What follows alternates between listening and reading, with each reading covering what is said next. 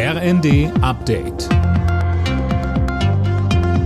Stündlich neu. Auf den Punkt informiert. Ich bin Philipp Rösler. Guten Tag. Emmanuel Macron bleibt Präsident in Frankreich. Bei der Stichwahl setzte sich der Liberale mit rund 58 Prozent gegen die Rechtsaußenpolitikerin Marine Le Pen durch. Fabian Hoffmann berichtet. Das Ergebnis ist knapper als beim ersten Duell der beiden vor fünf Jahren, wird aber dennoch auch für Aufatmen in Berlin und Brüssel sorgen, hat sich mit Macron doch ein bekennender Pro-Europäer gegen eine EU-Skeptikerin durchgesetzt, die auch die Beziehungen nach Deutschland deutlich zurückfahren wollte. Macron wird jetzt auch auf die zugehen müssen, die ihn eigentlich gar nicht haben wollten, aber dennoch wohl oder übel gewählt haben. US-Außenminister Blinken und Verteidigungsminister Austin haben sich in Kiew mit dem ukrainischen Präsidenten Zelensky getroffen.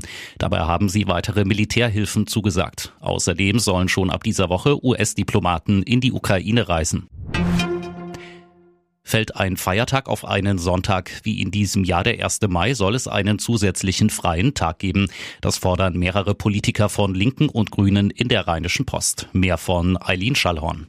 Jeder verlorene Feiertag bedeutet mehr Stress und weniger dringend benötigte Erholung von den Belastungen durch die Arbeit und die Pandemie, so der Parlamentsgeschäftsführer der Linken Korte. Die Linke will das Vorhaben demnach bald in den Bundestag einbringen. Auch die grüne Arbeitsmarktexpertin Müller-Gemmicke spricht sich für eine Diskussion über solche Nachholtage aus. Die gibt es schon in einer ganzen Reihe von Ländern, etwa den USA. Die Teilnehmer der ersten komplett privat organisierten Raumfahrtmission haben den Rückflug von der Internationalen Raumstation zur Erde angetreten. Die Kapsel dockte von der ISS ab. Am Nachmittag soll sie im Pazifik vor Kalifornien landen.